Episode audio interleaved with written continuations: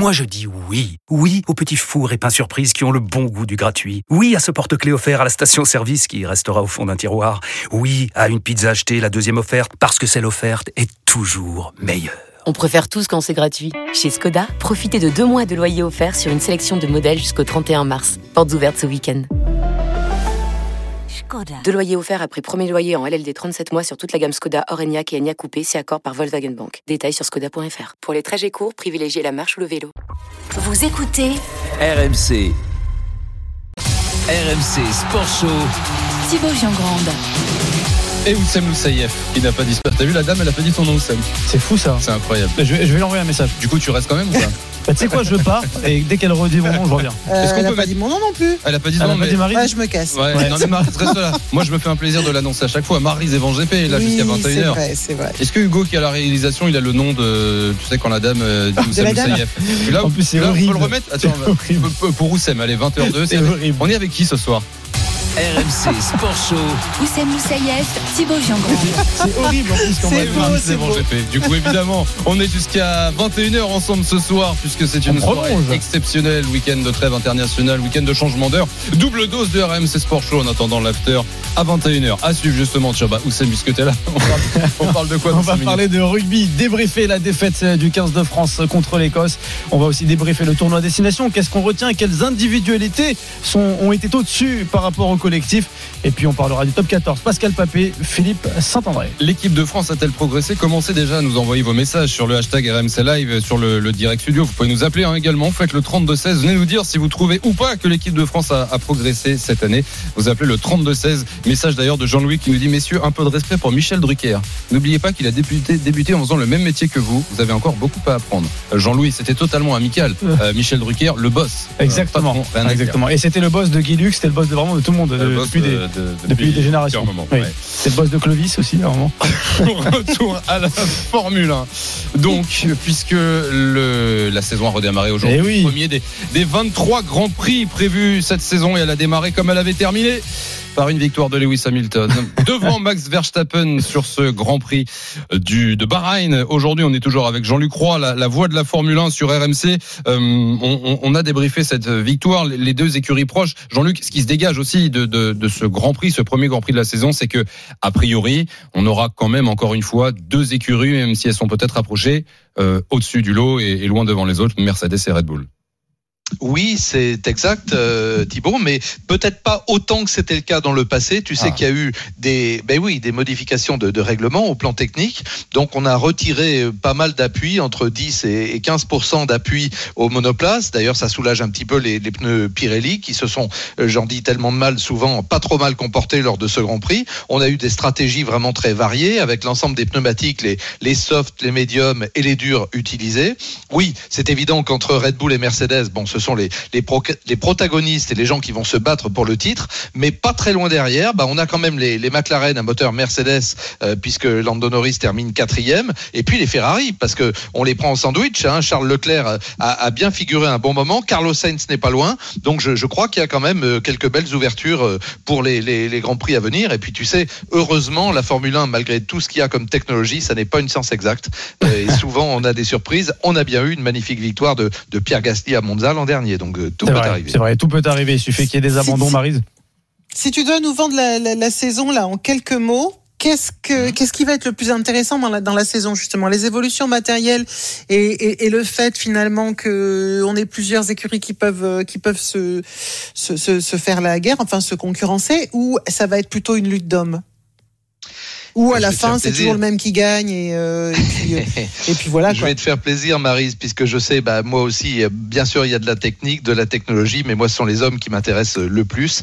Et je pense que le bras de fer entre Hamilton, qui va. D'ailleurs, il y avait longtemps que je ne l'avais pas vu célébrer une victoire Oui. de cette manière-là. Ah oui. Il était vraiment, vraiment fou de joie euh, parce qu'il ne pensait pas la gagner. Il pensait d'ailleurs que euh, ses performances allaient être en retrait, même aux essais. Donc, il a été fort heureusement surpris. Donc, c'est c'est la, la lutte entre les hommes. Verstappen, on l'a vu très solide. On saura probablement dans quelques heures ou quelques jours ce qui s'est vraiment passé, si on veut nous le dire, parce que là aussi, il faut pas dévoiler euh, ses faiblesses aux adversaires.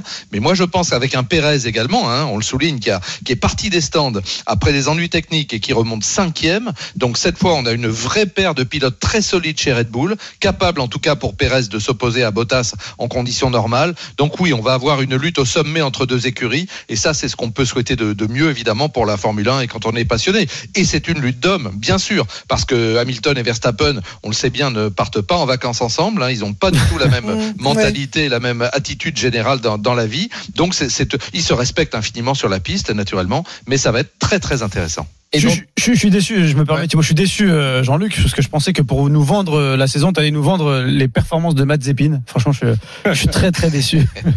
je très Alors, déçu. tu sais, tu sais que je l'ai déjà surnommé, il n'y a pas que moi, hein, comme il a fait deux têtes à queue en essai, Madze Spin, puisqu'un spin en anglais c'est un tête à queue, Ouais. tu le sais, donc Ouais. il en a déjà fait deux, donc euh, Et- ça lui va pas mal. Et, on- et je crois qu'il en a fait un au premier tour, on est d'accord hein, sur ce Ah oui, oui. Euh, ben, il est sorti. Sorti, Alors là, sorti. à mon avis, c'est un souci technique, parce Oui. que sincèrement, Mm. pour sortir de la piste comme Seul, ça, plus, je seul, comprends ouais. pas. Oui, Ouais. Oui. oui, Ouais. oui, oui. Je pense qu'il y a eu un Alors, souci. on parlait de la lutte euh, Hamilton-Verstappen, Mercedes-Red Bull. Quelle place pour les Français dans tout ça? Pilote et écurie. Ah, on a été déçus. Ah, on a été un peu déçus. Pierre Gasly est parti cinquième. On avait beaucoup d'espoir. Finalement, euh, il termine, euh, il ne termine pas cette course. euh, D'ailleurs, après avoir eu un, un problème euh, rapidement. euh, bon, Jean-Luc, euh, c'est c'est l'effet de course qui ont eu raison de, de la course du pilote français. Écoute, magnifique euh, qualification, bien évidemment, euh, sur la grille. Il était parfaitement dans le coup, surtout qu'il s'était qualifié en pneu médium. hein. C'était très important pour la stratégie. Il était cinquième sur la grille. Donc, comme les, trois hommes euh, du début de grille, Verstappen, Hamilton et Bottas, ce qui lui donnait l'opportunité d'avoir là aussi une très belle stratégie. Malheureusement, il y a eu cet accrochage. Alors, on saura, bon, a priori, il me semble que c'est peut-être lui qui commet un peu l'erreur et vient, en tout cas, percuter la roue arrière gauche de mémoire d'une d'une McLaren, pardon, devant lui. Je crois que c'est celle de Ricciardo. Et donc, euh, bah, il arrache le museau. Et là, évidemment, sa course est fichue. Quoi. Il doit repasser par la voie des stands.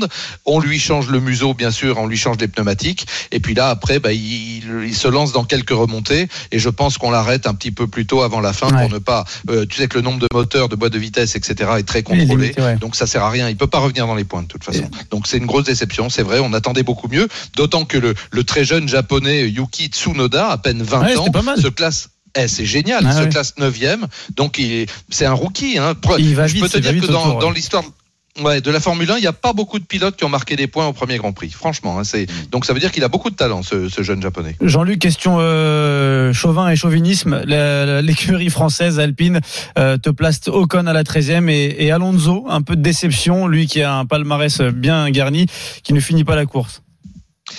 Oui, bah, il y a eu un problème technique. Alors, euh, on va se consoler en se disant qu'il était dans le top 10. Il était 9 sur la grille de départ.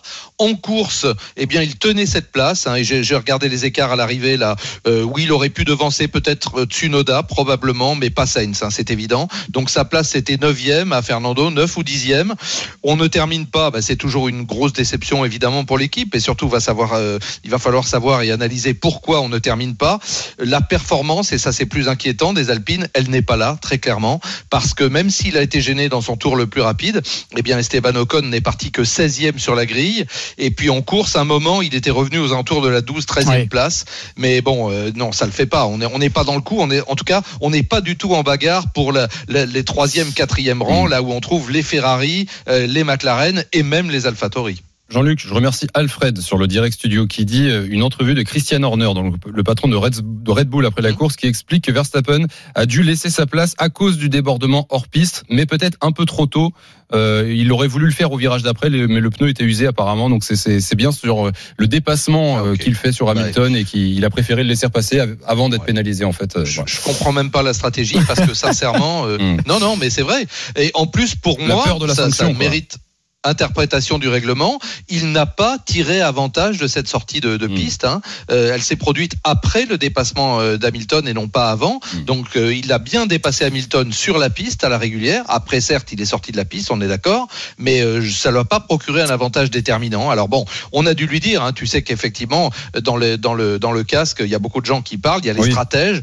On a dû lui dire, il vaut mieux que tu lui rendes la place. Mm. Moi, ce qui m'a étonné quand même, c'est que dans les deux ou trois derniers tours, il n'ait pas été en mesure de porter une nouvelle Ouais. attaque sur. euh, ça, c'est Mm. pas normal parce qu'il était beaucoup plus rapide. Alors, il a un peu cramé ses pneus dans, dans le sillage de la Mercedes. Ça, je l'avais dit euh, à ce moment-là. C'est évident. Il a perdu de l'efficacité, mais j'avais le sentiment qu'à l'accélération, à chaque sortie de, de courbe, il n'était pas aussi rapide qu'il l'était avant. Donc, euh, Il n'y a, y a, y a pas que ça pour Mm. moi comme explication. Maintenant, on est, on, il, il raconte ce qu'il veut. Horner, Horner, c'est le champion du monde des C'est de sa menteurs. faute. De toute façon, ouais. moi j'ai vu dans la série Netflix. Champion du de monde des menteurs. Ouais, tout est de sa faute. euh, Exactement. Ken- Kennedy, je crois qu'aussi c'était lui. Tout. Euh, on, se, on les retrouve quand tous, euh, tous ce, ce petit monde, Jean-Luc, dans trois semaines, c'est ça hein?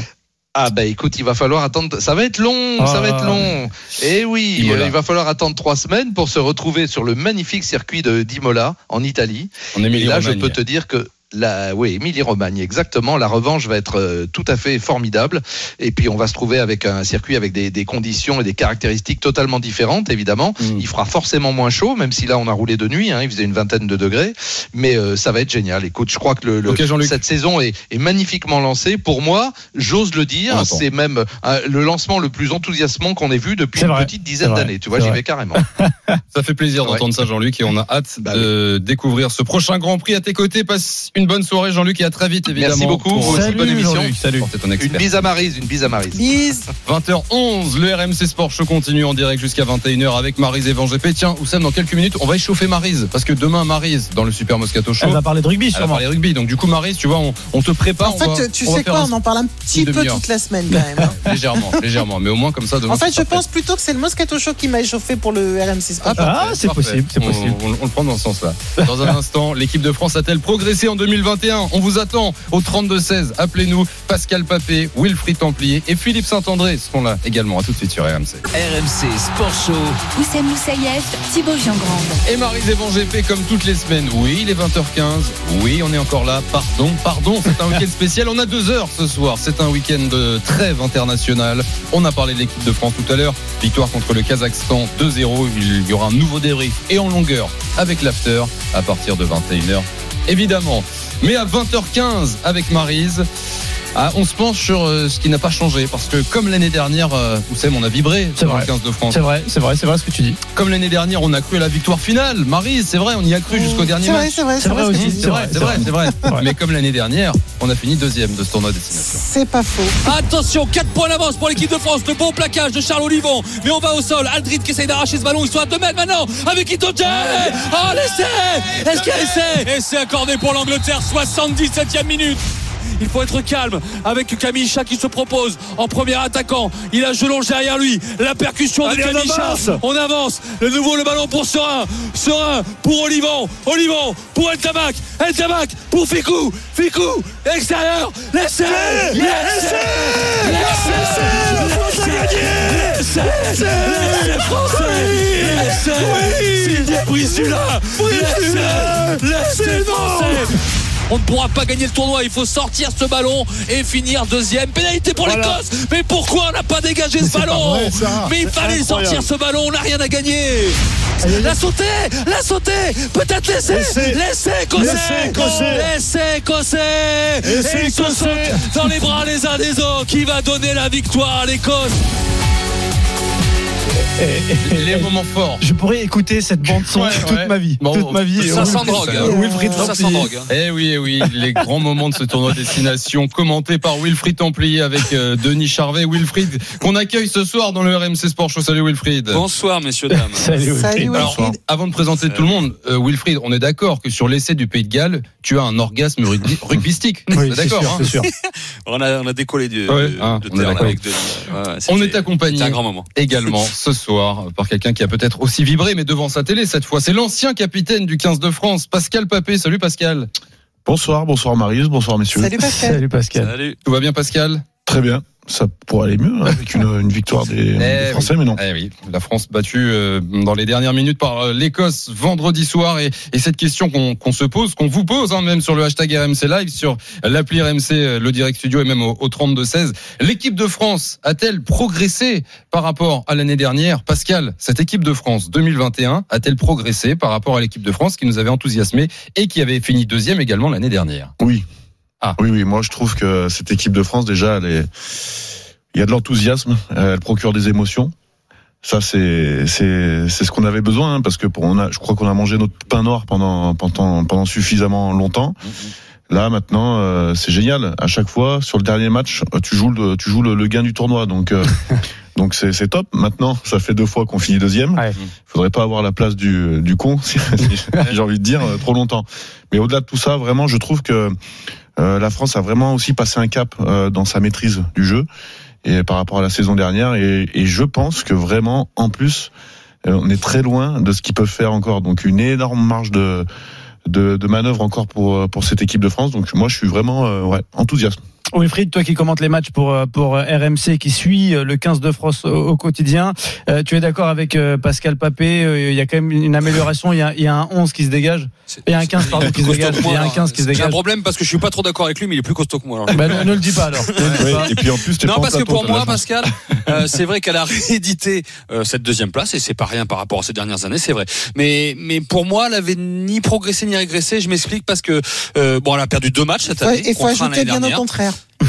Ouais. Euh, elle a perdu deux matchs et on a le sentiment, pour moi, tu parles de maîtrise, hum, j'ai pas trouvé tout le temps parce que des temps forts et des temps faibles, mais j'ai trouvé que ça a été moins géré contrairement à 2020.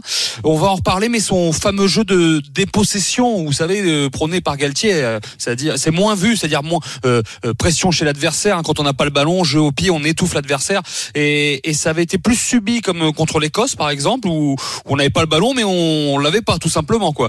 Euh, L'impression générale quand même, bon, faut pas occulter, occulter le fait après, euh, messieurs dames, qu'il y a eu un avant, un avant et après épisode Covid pour Oui, les oui, Bleus oui. dans ce tournoi. ça- Deux victoires dans un premier temps en Italie et en Irlande. On était euh, presque sur un nuage à la sortie de l'Irlande. Puis dans un deuxième temps, deux défaites et une victoire à l'arraché. Et c'était avec plein de raisons euh, Hmm. différentes. On va avoir effectivement l'occasion d'en reparler, mais Marise, euh, j'aimerais ton Euh, avis là-dessus parce que on a, Eh ben, on a- là, je suis ouais. pas du tout d'accord avec toi, Wilfried. Moi, je, je suis complètement euh, d'accord avec. Pascal, parce que euh, et en c'est fait, pas parce on que connaît c'est le rugby. Donc, euh, forcément, nous, on va être d'accord. pas- C'est pas non plus parce que c'est le plus costaud. Non, non, c'est parce que je, je me souviens très très bien du tournoi de l'an passé. Il y avait quelque chose qui était extrêmement frustrant. On avait une équipe qui faisait presque tout le temps des trois quarts de match et, euh, et ça craquait souvent euh, dans, dans les dernières minutes. Il y avait aussi beaucoup de, de, de pénalités, je me souviens, beaucoup Ouais. de fautes. Cette année, les fautes, on les a vues sur quelques matchs un peu plus fébriles et effectivement, il y a Oui, on est clairement l'équipe la un plus avant. Maryse, euh, avec, euh, on est l'équipe la plus Bon, bah tu vois, as donc c'est un point, c'est un point positif. Et, et comme tu le disais, il y a clairement, effectivement, un avant après Covid, clairement, notamment sur sur la fatigue et surtout sur la sur la pression. Je pense aussi que sur ce dernier match, celui d'hier, mais on va y revenir, il n'y avait pas forcément le bon objectif dans la tête des joueurs. Et ça, ça m'a fortement agacé. Mais je- j'ai vraiment trouvé qu'ils montaient en niveau. Et je rajouterais que le niveau global du tournoi cette année est bien supérieur à celui de l'an passé, global pour toutes les équipes. Wilfried, tu le disais dans ton intervention, tu parlais de, de deux tournois dans le tournoi, l'avant, l'après-Covid. Est-ce que tu peux nous rappeler rapidement ce qui s'était passé avec euh, même euh, notamment l'épisode où on a eu une, une bulle sanitaire qui a explosé? Alors, on sortait d'une victoire, je vous l'ai dit, costaud en Irlande, 15 à 13. Euh, et le lendemain, le sélectionneur Fabien Galtier était testé positif. Puis, dans la foulée, le responsable de la conquête, William Servat. Puis, un premier joueur en la personne d'Antoine Dupont trois jours plus tard. Au total, 12 joueurs et 5 membres du staff touchés par l'épidémie. On, je vous épargne hein, la polémique, tout ce qui s'est passé, les questions, les choses comme ça. Euh, et malgré tous les changements, les mesures euh, prises bien trop tard, la semaine suivante, le match de l'Écosse était reporté. Alors, au lieu d'avoir un calendrier qui était ainsi après l'Irlande, c'est- c'est-à-dire on gagne en Irlande, on a week-end de repos, l'Écosse, un nouveau week-end de repos et on enchaîne le déplacement en Angleterre et la réception du Pays de Galles. Et ben là, on a eu quatre semaines Ouais. entre le match en Irlande et celui en Angleterre et on a enchaîné Angleterre, Galles et Écosse en 13 jours. Et enfin, on vous précise que 9 joueurs sur les 12 touchés par le Covid ont joué la fin du tournoi avec les Bleus. Ouais. 7 en Angleterre, 8 face au Pays de Galles et 9 contre l'Écosse. Pascal, ouais, euh, Pascal Papé, ancien capitaine de l'équipe de France, euh, ça ne serait jamais arrivé ça. Ça, franchement, ça ne serait jamais arrivé euh, avec toi à la tête de l'équipe. Des de gaufres, France. de sortir de manger De des gaufres. sortir, manger des gaufres. D'aller manger des gaufres Ah si, si, si. Ce serait bien ça En le faire programme. manger, Pascal. en, faire, manger des gaufres. Bien, toi, il est honnête au moins. Bah surtout maintenant, maintenant qu'il y est plus, il peut le dire plus facilement.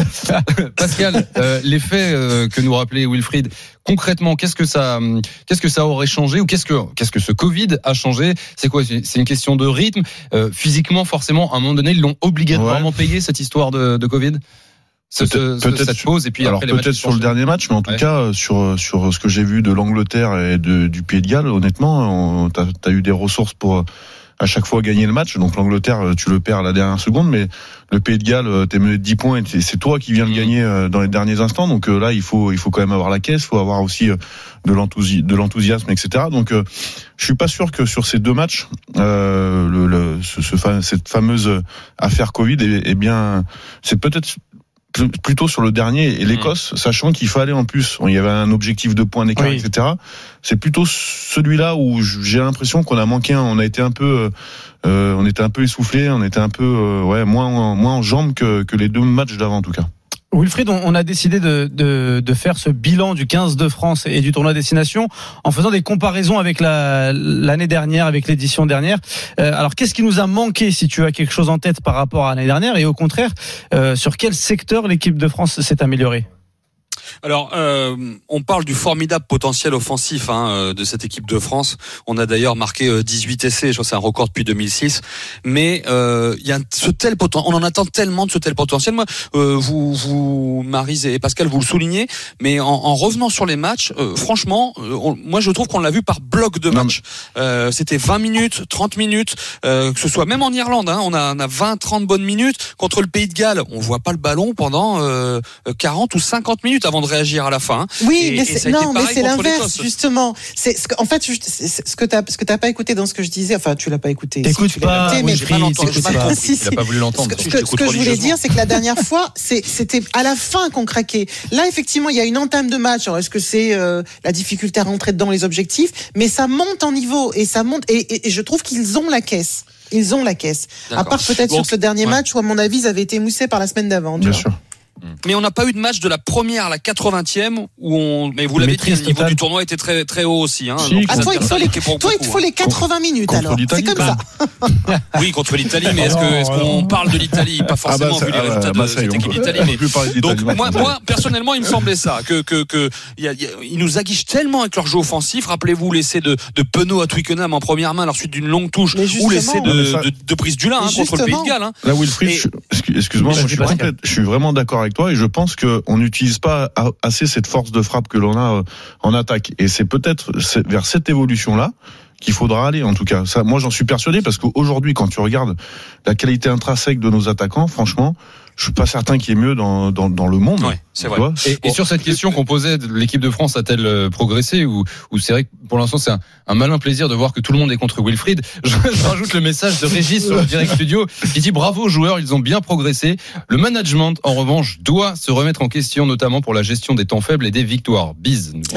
Alors bah, le, le- coaching a été pointé du doigt un peu en, en Angleterre évidemment euh, Mm. où euh, on attend de faire rentrer trois joueurs, enfin Serein, Gelon, je Ah ne oui. rentre pas et, et voilà. Et juste pour finir sur le domaine défensif, on a eu le sentiment parfois qu'il y avait moins cette ligne de l'année dernière, qu'on était transpercé. euh, euh, Rappelez-vous le Pays de Galles hein, où il y a eu euh, il y a eu des, des actions du Pays de Galles, on avait rarement vu ça avec cette équipe de France. Et puis euh, contre l'Écosse, ce qui faisait la force des Bleus, le entre guillemets pas un rock facile pour l'adversaire voulu Ouais. par le penseur de la défense tricolore Sean Edwards, bah ça s'est pas trop vu. Alors faut dire que les, les Écossais sont très forts dans la conservation du ballon, mais mais euh, mais bon. Alors, il y a cette impression, et puis quand on regarde la, la réussite au plaquage, c'est la deuxième équipe, l'équipe de France. 88,5%, 91% c'est l'Écosse. Ouais, Donc ça, ça- apparaît pourtant en réussite, mais je sais pas ce que vous en pensez, on a moins eu cette, cette équipe qui étouffe l'adversaire avec sa défense. Maryse Moi, j'ai aimé euh, un peu tous les secteurs. Moi, même si euh, sur le dernier match, effectivement, c'était pas tout à fait pareil. On a retrouvé une équipe un peu, euh, un petit peu plus, un petit peu, un petit peu plus brouillonne. Mais finalement, moi, ce qui m'a le plus plu dans cette équipe, c'est un peu ce que disait Pascal tout à l'heure, c'est la, la marche de progression.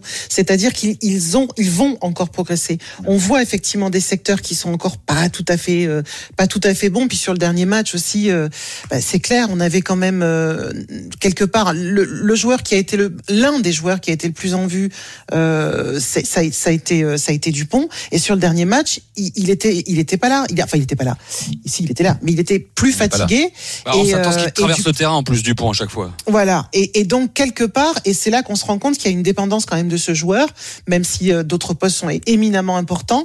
Et, et que quand il est un petit peu en dessous ça ça, ça faiblit un peu. Alors, Bon, moi je ouais. pense qu'il y a vraiment une marque de, de progression.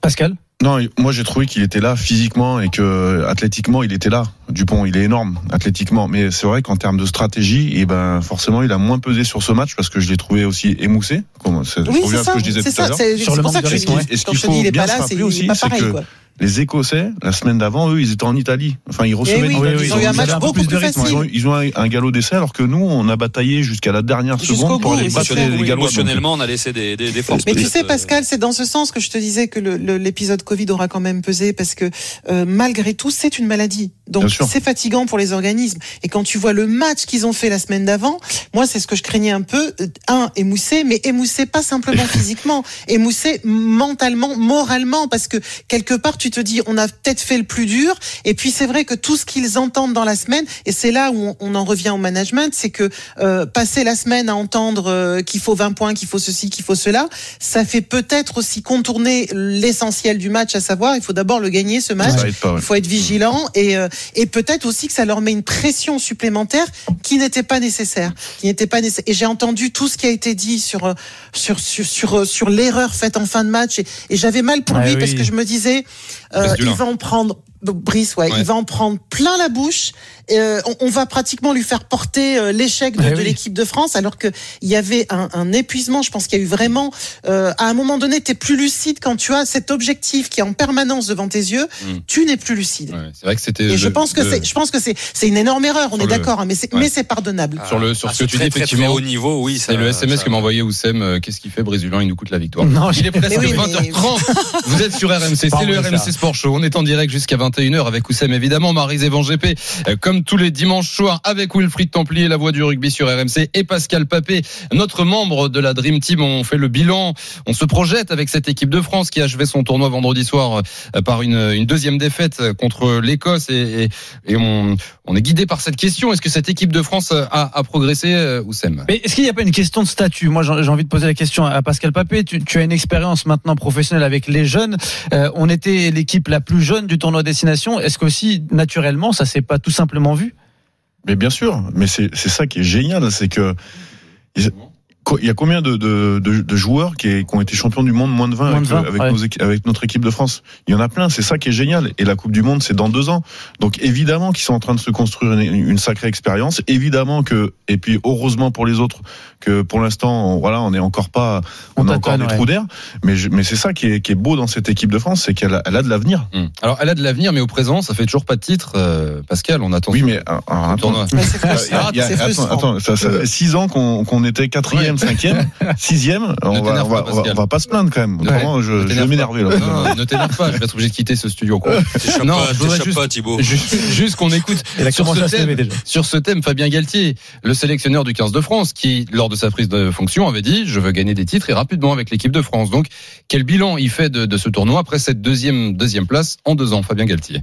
Toutes les confrontations ont été des confrontations qui ont été euh, très très disputées en fait, très intenses. Si vous regardez les écarts de points, ça se joue euh, et souvent à la dernière action. Les matchs que nous avons joués, mis à part l'Italie, si vous regardez les scénarios des matchs, ils ont basculé quasiment euh, dans les cinq dernières minutes tous, voire voire sur la dernière action, comme euh, vous avez pu le vivre à plusieurs reprises. Après une défaite, c'est vrai qu'il faut il faut faire preuve de bien sûr d'humilité, mais nous faisons nous terminons deuxième de cette compétition pour la deuxième fois. Il faut aussi le signaler dans, dans une compétition qui est vraiment euh, acharnée. C'est le mot. Fabien Galtier, compétition acharnée. C'est vrai que c'est euh, à quel point ça, ça rentre en, rentre en compte de, de voir tous ces matchs qui ont été serrés, qui sont qui, qui se sont joués à rien. On a l'impression que le, le, le ouais, je sais pas, on met l'Italie à part plus, évidemment, mais des, toutes les des retournements de situation, hein, Ouais. euh, Thibaut. Mm. Euh, L'Écosse gagne en Angleterre, le, le Pays de Galles euh, gagne en Écosse, euh, l'Irlande gagne en Écosse, l'Écosse gagne en France. Euh, c'est rarement vu comme ça, hein, une telle homogénéité. Maintenant, c'est quoi le programme Après, on n'y Ouais. croit pas du tout à ce le qu'on entend. Hein. Moi, moi, j'y crois pas du tout à ce que j'entends, mais, Mm. mais il est dans son rôle. C'est c'est normal. Euh, c'est quoi le crois programme que Wilfried se moque de toi, euh, je suis pas sûr. euh, Tiens, déroule le programme Wilfried pour l'équipe de France. Écoute, euh, en juillet, il y a trois tests. Si tout va bien, si l'équipe de France peut aller en Australie, il y a trois tests en Australie. Et ce sera bien de se frotter aux nations du Sud parce qu'on n'a pas pu le faire avec la pandémie. Et au mois de novembre, alors il n'y a rien d'officiel, mais il se pourrait que les All Blacks viennent en France. Ah. Si euh, on a réglé tout ça, c'est pas officiel, c'est dans les tuyaux, ça, ça bruisse un peu. Euh, je sais pas, euh, Maris, Pascal, mais on est peut-être, euh, peut-être hâte de les Ouais. voir eux face à face à les nations du Sud, l'équipe de France. Wi- Wilfried, j'ai j'ai envie de te dire que c'est la, la suite de notre progression de venir maintenant se frotter euh, Deuxième à- étage de la fusée. Voilà, à ces, à ces nations de comme les All Blacks, comme les, les Springboks, hein, attention, hein, qui est l'Australie évidemment, mais voilà, je pense que là on va voir aussi, euh, on va continuer à, à- à construire cette expérience et aussi on va voir un petit peu. Ben, que vaut vraiment cette jeune équipe de France contre des équipes euh, qui sont euh, voilà peut-être et encore c'est- voilà c'est c'est pas le, le- les mêmes profils d'équipe mais je peux on peut pas dire aujourd'hui qu'ils sont meilleurs que l'Angleterre que le Pays de Galles parce que comme on l'a dit juste avant je trouve que ce tournoi vraiment tout le niveau de à, part- Ah oui. à part l'Italie évidemment c'est vraiment monté énorme. Ouais, et c'est Alors, du coup, génial Et C'est du coup, c'est vrai que c'était dur pour l'Italie parce que ça fait plusieurs années qu'on qu'on parle du niveau de l'Italie, mais là, c'était c'était encore plus voyant Ah oui. forcément parce que les autres étaient. euh, Ouais, C'était quand même 50 très homogène, fois. ils ont pris 50 de moyenne c'est énorme. Wilfried Templier, euh, rien à rajouter, monsieur Templier? Hmm. Alors, on vous souhaite une bonne soirée. C'est très bien rajouté. On C'est vous très bien souhaite une rajouté. bonne soirée, Wilfried. Salut. Wilfried. À bientôt. Merci, hein, merci. Wilfried et, et pour toutes ces émotions quand même parce qu'on a vu Oui. avec Wilfried dans les Et on oreilles. aime quand tu perds ta voix. voilà, devant les, les, les matchs du top 14. Aussi, 20h33. Vous êtes sur RMC, le RMC Sport Show continue. On est avec Pascal Papé, membre de la Dream Team, ancien capitaine du 15 de France, Marie Van GP est là également. Euh, le tournoi est à peine fini. C'était vendredi contre l'Écosse. Le top 14 a déjà repris ses droits. L'invité du RMC Sport Show. C'est le moment. C'est le moment. Ah, c'est le moment tant La. 20e journée avait lieu hier. hein. Les 7 matchs étaient samedi et la sensation de ce week-end de top 14, c'est la victoire de Montpellier sur la pelouse du leader, le Stade Toulousain. 29 à 16. Et l'entraîneur de Montpellier est l'invité du RMC Sport Show. Bonsoir Philippe Saint-André. Bonsoir, salut les amis. Salut. Philippe, salut. Bon, tu, tu entends le, le sourire. Ah, dans quelle joie. On on est content de te retrouver, Quelle Philippe. joie. En plus, on est content de te retrouver avec le sourire parce que, faut dire ce qui est, ça a mis du temps à sourire cette année pour toi. Il y a eu pas mal de, de défaites cruelles depuis que, t'as- que tu as repris le banc, euh, depuis que tu es l'entraîneur de cette équipe de Montpellier. Pas mal de défaites dans les dernières minutes. Euh, quand on a connu ces sales moments qui sont enchaînés, Philippe, qu'est-ce qu'on ressent au coup de sifflet final euh, hier après une, une victoire chez le leader toulousain de, de cette manière?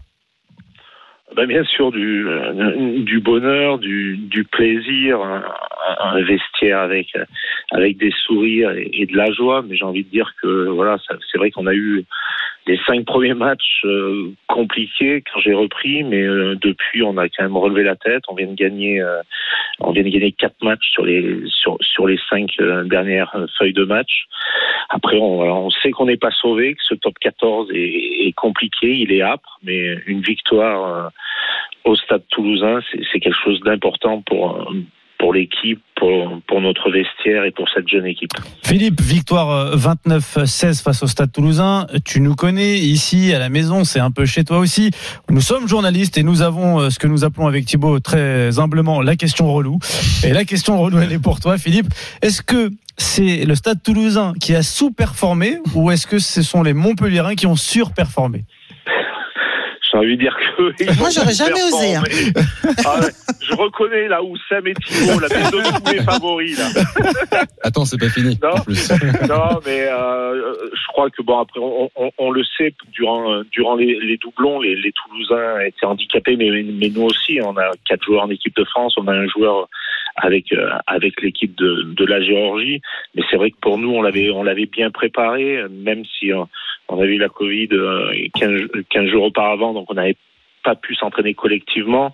Mais pour nous, il nous reste six journées et chaque chaque match c'est une finale. On a on a besoin de points. On a on en a tellement perdu depuis le début de saison qu'on essaye eh ben de euh, de rien lâcher. Et, puis en plus, quand on voit euh, les performances des équipes qui sont juste derrière nous, Bayonne qui gagne, Pau qui vont prendre un, un point de, de bonus défensif euh, À à Castres. On Ouais. sait que euh, ce top 14, il faudra rien lâcher. Donc peut-être qu'il y avait plus de, de motivation de, de notre côté, mais surtout on a fait un match solide, on a été discipliné, on a été dans la maîtrise. Je crois qu'on a on, on a trouvé une identité de jeu qui colle qui colle le- au mieux à notre Mm. effectif, et on est en train de on est en train de revenir euh, de revenir et d'être une équipe sérieuse. Pascal Papé. Salut Philippe. Ça va, bon Pascal? Ça va, merci. Euh, Philippe, j'ai une petite question euh, pour toi. Qu'est-ce que tu as changé entre voilà les, les- tes premiers matchs où tu es rentré dans une série euh, vraiment une spirale de défaite et là maintenant tu l'as dit, tu es dans une spirale de victoire. Qu'est-ce que tu as changé en fait pour euh, bah, pour en arriver là? Trois victoires consécutives. hein. Ouais, bon, après, tu, tu me connais, Pascal, je t'ai entraîné pas mal d'années. Bon, déjà, remettre le, le projet euh, collectif au milieu du village, pour moi, ça, c'était important. Euh, deuxièmement, de, de bien vivre et, et de bien vivre ensemble. Euh, après, de, de remettre une concurrence euh, saine. Euh, il y avait des joueurs, des jeunes joueurs, des joueurs qui, qui ne jouaient pas pas beaucoup. Euh, hier, on gagne à Toulouse avec avec euh, cinq, euh, six joueurs ou du centre de formation ou des joueurs que, j'avais signés la, sais- la saison dernière en, seconde division et qui sont en train vraiment de passer un cap. Et je crois que à partir de ce moment-là, après, ça passe par du travail, par de l'humilité, de la précision. Les cinq premiers matchs, on les a perdus de peu, mais parce que on, on donnait le bâton pour se faire battre. Là, depuis euh, depuis quelques semaines, euh, on, gère le match, on est pragmatique et puis surtout euh, on est plus fort sur les fondamentaux. Olivier Azam, l'entraîneur des, des avants, am- amène énormément. Jean-Baptiste Elissade aussi au niveau offensif, mais on est pragmatique, on est discipliné et puis et puis on commence aussi à à bien défendre collectivement parce qu'on a on a un vestiaire qui vit bien. Philippe Saint-André, manager de, de Montpellier, est avec nous. Alors Philippe, je suis un peu agacé, je te dis la vérité. Euh, tu, tu, as, tu commences à avoir un peu trop le, le discours du coach. Franchement, t'es t'es à, t'es à trois victoires consécutives. Franchement, t'es- ton équipe, elle, elle tourne mieux. Et tout à l'heure, tu nous dis quand même, oui, on n'est pas tout à fait maintenu. Alors mathématiquement, c'est sûr, mais ça sent bon quand même. Tu peux nous le dire. Ben, ça sent bon. euh, J'ai envie de dire, il nous reste six, six matchs. Si, si tu parles euh, au niveau calcul, il faut, il faut qu'on gagne quatre matchs sûrs pour, pour se maintenir. Par contre, c'est vrai que euh, il y a quatre semaines, euh, il fallait gagner le Stade Français. On le gagne avec le bonus offensif. On va, on va gagner avec à Agen, mais tout le monde a gagné. Mais surtout, on a fait un gros match contre contre Clermont-Ferrand, contre l'ASM qui a gagné au Stade Français ce week-end. Là, on a fait vraiment un match où ça a été un bras de fer et, et ce match-là, on l'a gagné dans les dans les cinq dernières minutes, ce qui était euh, ce qui nous échappait depuis le début de saison. Et aujourd'hui, aujourd'hui, et voilà. Philippe, vous avez euh, 8 points d'avance sur la 13e place. euh, Montpellier, synonyme de barrage, hein, parce qu'Agen Ouais. est loin derrière, évidemment. Donc c'est sûr que, que ça sent bon. Euh, euh, Oussem le disait, euh, Philippe, entraîneur de, de Montpellier, on sait que tu dépannes, tu l'as dit, tu, tu, tu resteras pas sur le banc euh, l'année prochaine. Ce sera qui, du coup? Ah, il y a, peut-être Pascal Paté s'il est, il est Ah. sur le marché. Bon après moi, de toute façon, s'il y avait encore eu deux défaites supplémentaires, je revenais avec vous le dimanche soir bosser avec vous. Donc, euh.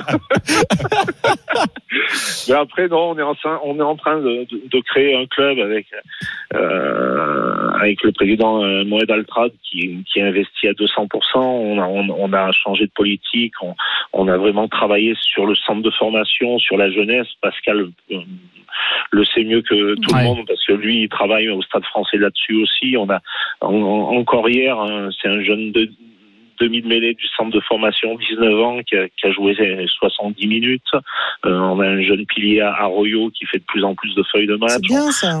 Donc voilà, on, euh, on- on- souvent on parlait, on parlait des euh, trop souvent des étrangers, des Sud-Africains de euh, du MHR. Alors bien sûr qu'on en a et, et c'est des mecs qui sont exceptionnels et qui jouent le jeu, mais on est dans- on est dans une moyenne de 18 à, à 19 euh, GIF, c'est-à-dire jou- joueurs issus des, des filières de formation Ouais. euh, à, au MHR depuis euh, le début de saison. Et ça, vous, c'est votre métier et on oublie souvent de de le dire et de Bien le sûr. mentionner. Bien sûr. Il est 20h41. Philippe Saint-André, l'entraîneur de Montpellier, est en direct dans le RMC Sport Show, toujours avec Pascal Papé, avec Marise Evangépé.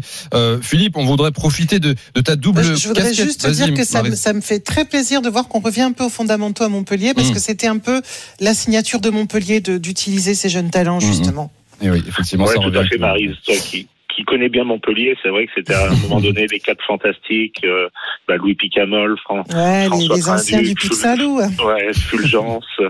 Et mais bon, euh, j'ai encore, on a encore Fulgence qui est qui est notre euh, capitaine. Il était blessé ce week-end, mais qui donne tout et et qui est aussi l'homme d'un club et et qui est assez exceptionnel et important dans dans mon vestiaire actuellement. Philippe, on a juste une dernière question. On profitait aussi de, de, de ta casquette d'ancien sélectionneur des Bleus. Évidemment, le tournoi qui vient de s'achever, on était en train de le débriefer avec Pascal Papé, avec Wilfried, avec Marise.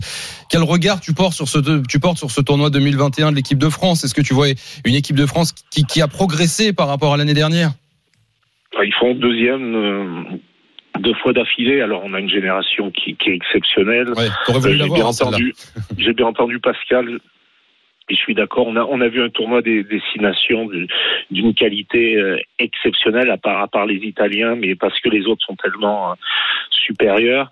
Après, euh, il est étonnant ce tournoi destination pour les pour les Français parce que pour moi. on- il méritait de, gagner à Twickenham. Il y a eu un fait de jeu et on perd dans les dernières minutes. J'ai envie de dire le match le, moins maîtrisé, c'est contre le Pays de Galles qu'on gagne. Et puis là, contre l'Écosse, on le maîtrise quand même. On marque trois essais. Et alors qu'on a gagné le match, on pense à, à marquer ce bonus offensif. Alors que de toute façon, on ne pouvait pas euh, gagner euh, le tournoi destination. J'ai envie de dire que c'est dommage. euh, Cette fin de match contre contre l'Écosse met un petit peu d'amertume, mais j'ai envie de dire que c'est aussi pas en, en vivant collectivement des matchs comme cela qu'on va grandir. Mais sincèrement, je pense qu'on va avoir une équipe de France et surtout en Coupe du Monde en France en, Bah en oui. 2023 qui va être euh, qui va arriver à maturité et qui va être exceptionnelle. Merci beaucoup Philippe, c'était un plaisir Merci, de, Philippe. de recevoir ce Salut, soir dans le amis. Sport Show. Bravo pour ta victoire hier à Toulouse et on te souhaite bonne chance pour la suite de la saison. À très vite Philippe. Bonne soirée. Salut, Philippe. Saint-André. Ciao, ciao. En direct sur RMC. On remercie également Pascal Papé. Merci, plaisir à nouveau merci Pascal. les amis. hein. Merci Pascal. bonne On soirée. espère que tu reviendras nous voir après une victoire du Stade français. Ouais. Mais ça, bien, bah, très vite alors. Ouais, voilà. Dès, dès dans trois semaines. Merci Pascal. Passe une bonne soirée. À très vite Marie. Si tu restes avec nous, on est en direct jusqu'à Allez. 21h dans On le RMC ça. Sport Show. Après, ce sera l'after Oussem. Et oui, à 21h, l'after autour de Nicolas Jamin, débrief de la, de la victoire de, des Bleus euh, au Kazakhstan. Ils reviendront sur les bons points, les mauvais points de cette rencontre euh, qui comptait pour les qualifications de la Coupe du Monde 2022. Mais d'ici là, à la découverte du nouveau champion poids lourd de l'UFC, Francis Ngannou. Il a été impressionnant hier. On vous Ah, raconte et le combat. il n'était pas là pour rigoler. Non, non, Voilà. non, voilà. Joli, joli bébé. Tout ce qui est patience, tout ça, c'était pas son truc. Et puis comme toutes les semaines, le mood Evan GP. Marise est-elle de bonne ou de mauvaise humeur? Suspense. Réponse dans une minute sur RMC. RMC Sport Show. Oussem Moussaïef, Thibaut Giangrande. Il est 20h45, excellente soirée à l'écoute d'RMC. C'est un RMC Sport Show spécial. Votre rendez-vous du dimanche soir à la radio dure deux heures. On est en direct avec Marise GP jusqu'à 21h avec Oussem évidemment. Dans quelques instants, le mood Evan GP. Mais d'abord, Oussem, Marie. Cette nuit, il y avait bagarre. Et le résultat a été surprenant. Francis Ngannou est devenu champion des poids lourds de l'UFC, la plus prestigieuse ligue de MMA. C'est une consécration. Le, le Camerounais est le premier Africain à remporter ce titre. Ça ressemblait à ça cette nuit.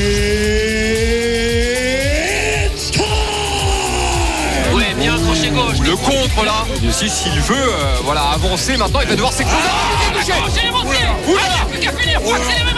Francis C'est maintenant. Ou jamais, le c'est pire maintenant qu'il ou est jamais. monté. Il continue, attention à pas se Et là- faire toucher. Oh, c'est terminé,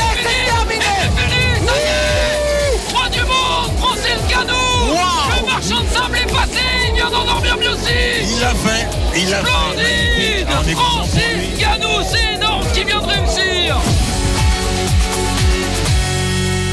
Bonsoir Valentin Jamin. Bonsoir messieurs, bonsoir Marie, Salut, bonsoir à toutes et à tous. Bonsoir. Journaliste RMC Sport, victoire de Francis Ngannou contre l'Américain Miocic. Et on a entendu quelques extraits. Oui. Ça a été une démonstration. Victoire en effet dès le second round par chaos spectaculaire, hein, conclu avec un énorme crochet du gauche, succès en 5 minutes 52 secondes.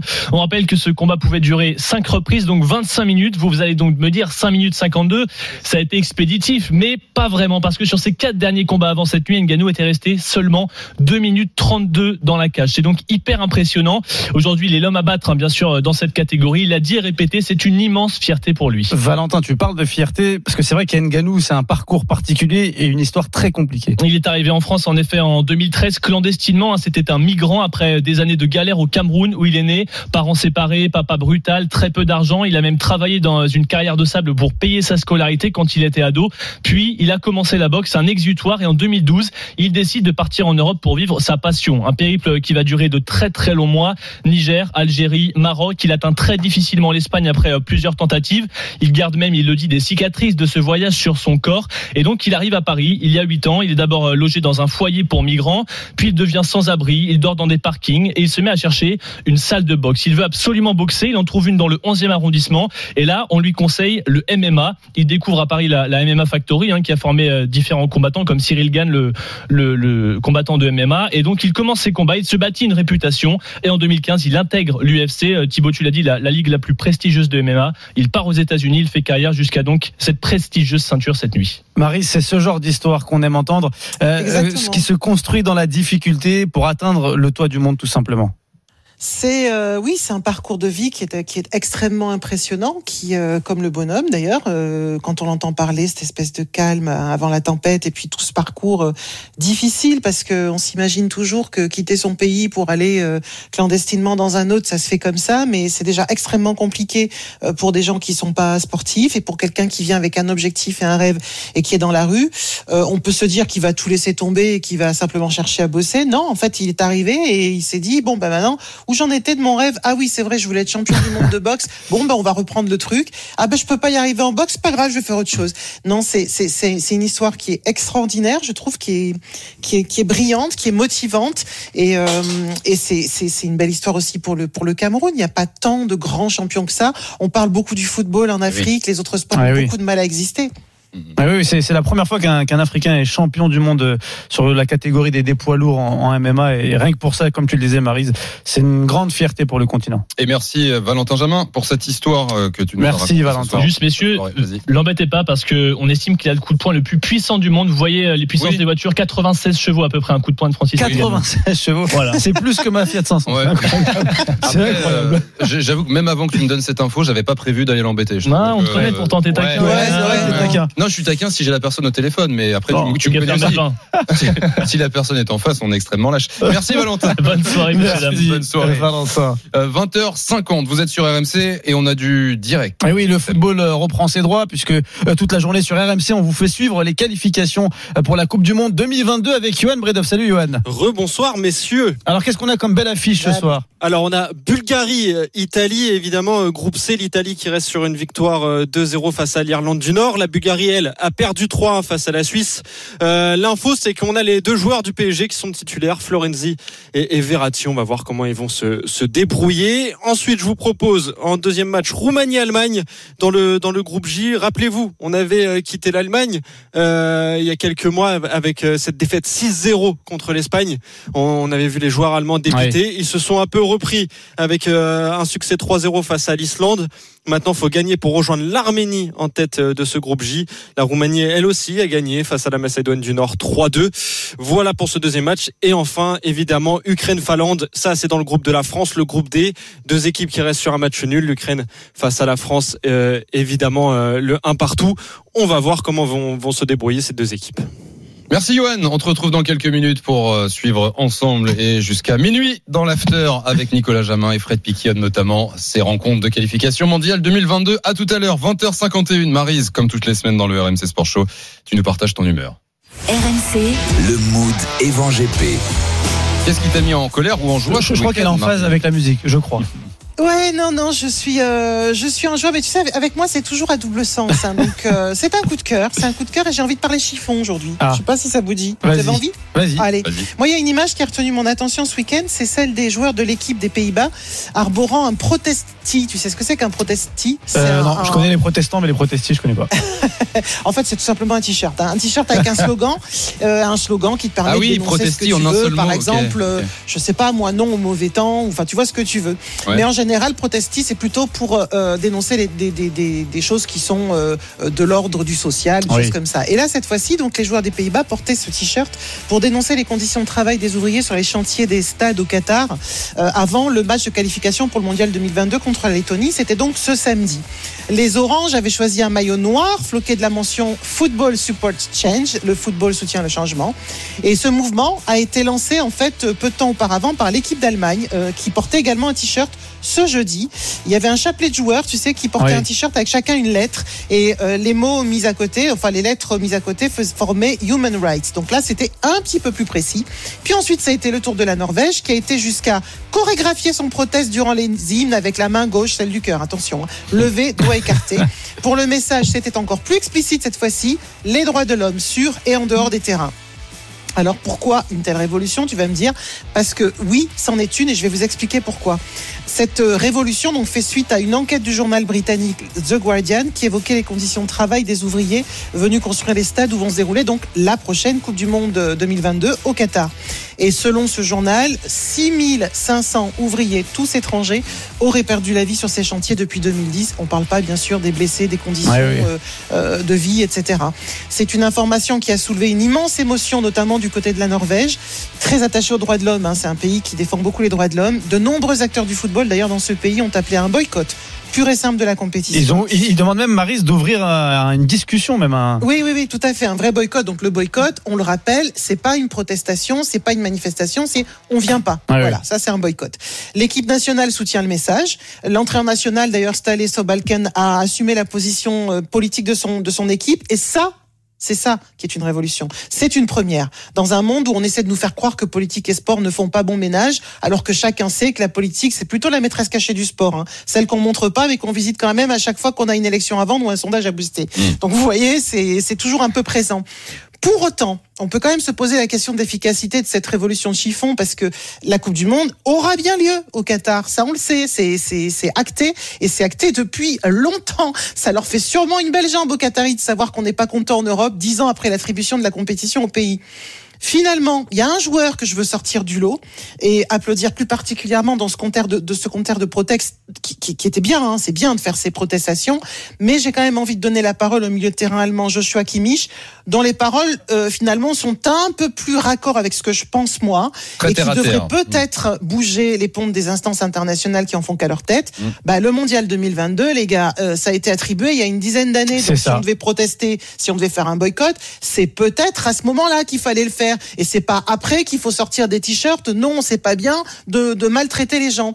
Alors j'ai envie de finir simplement sur un, un aphorisme, mais le mien. Euh, on connaît l'aphorisme qui est tiré des pensées de Blaise Pascal, qui affirme que le cœur a ses raisons que la raison ne connaît point. Je savais pas que c'était Moi, j'ai envie de. C'est un aphorisme, c'est tiré de ses pensées. Ah ouais, ça a été donc transformé. Ouais. Moi, j'ai mon propre aphorisme tiré de mon portefeuille qui dit que le cœur a ses raisons, que le pognon ne connaît pas. Voilà. Effectivement.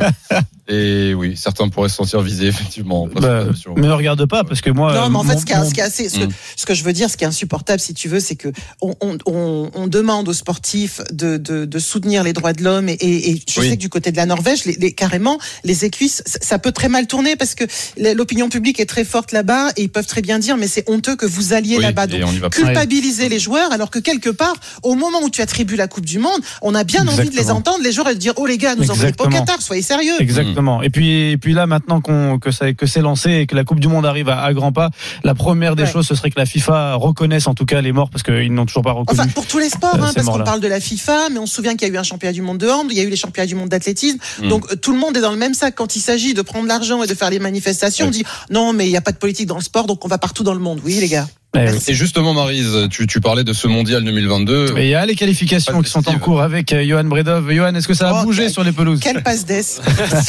Merci Marie. Sur les trois pelouses euh, euh, dont, enfin, qu'on qu'on regarde attentivement, toujours pas 0-0 évidemment entre euh, à la 11e minute de jeu entre la Bulgarie et l'Italie, la Roumanie et l'Allemagne et l'Ukraine et la Finlande dans, le- dans le groupe de la France.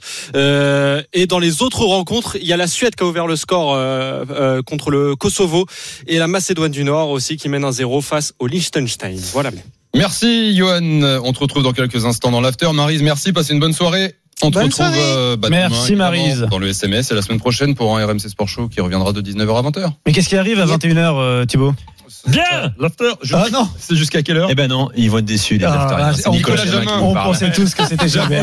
la, la déception. Bon, Ah, du coup, Le coiffeur est là euh, ce soir jusqu'à minuit, bien sûr, mais avec des stars, nos consultants stars. J'ai vu, j'ai vu quelques Le dimanche passer. soir, Ouais, Fred Piquion est là. Il a adoré le billet de Évangile, vrai. ce grand humaniste qui est Fred Piquion. On va en Ouais, parler bah, justement bien, ce soir. bien, bien, bien entendu, nous, nous sommes tous des coiffeurs de toute façon. Ah non, je parlais pas de ça. J'ai dit que t'es un humaniste aussi. Ouais, oui, c'est- Euh, on parlera forcément de cette levée de bouclier, de cet euh, engagement là subi depuis quelques semaines euh, des sélections, notamment scandinaves, euh, contre euh, les droits de l'homme, pour les droits de l'homme au Qatar. Vous m'avez compris. Oui. Euh, on Non, parlera. non, rien- tu peux. On va bien sûr débriefer le match de l'équipe de France. Ah oui, si ah vous oui. n'avez pas dormi, tout le monde a piqué de l'œil à RMC. J'ai des photos, euh, j'ai des noms, effectivement. Parce que moi, juste, je note 20h58, piqué de l'œil. J'ai un mail à faire à Adrien Aigouin. Piqué du nez, bien sûr. Oui, tu peux piquer de l'œil. Mais franchement, ça m'arrive souvent, moi, quand j'ai une conjonctivite. Et on sera ensemble jusqu'à minuit, bien sûr. On viendra avec les drôles de dames sur les matchs de leur sélection qu'on va suivre en direct dans l'after jusqu'à minuit. À tout de suite. Bonne soirée. RMC. L'after foot.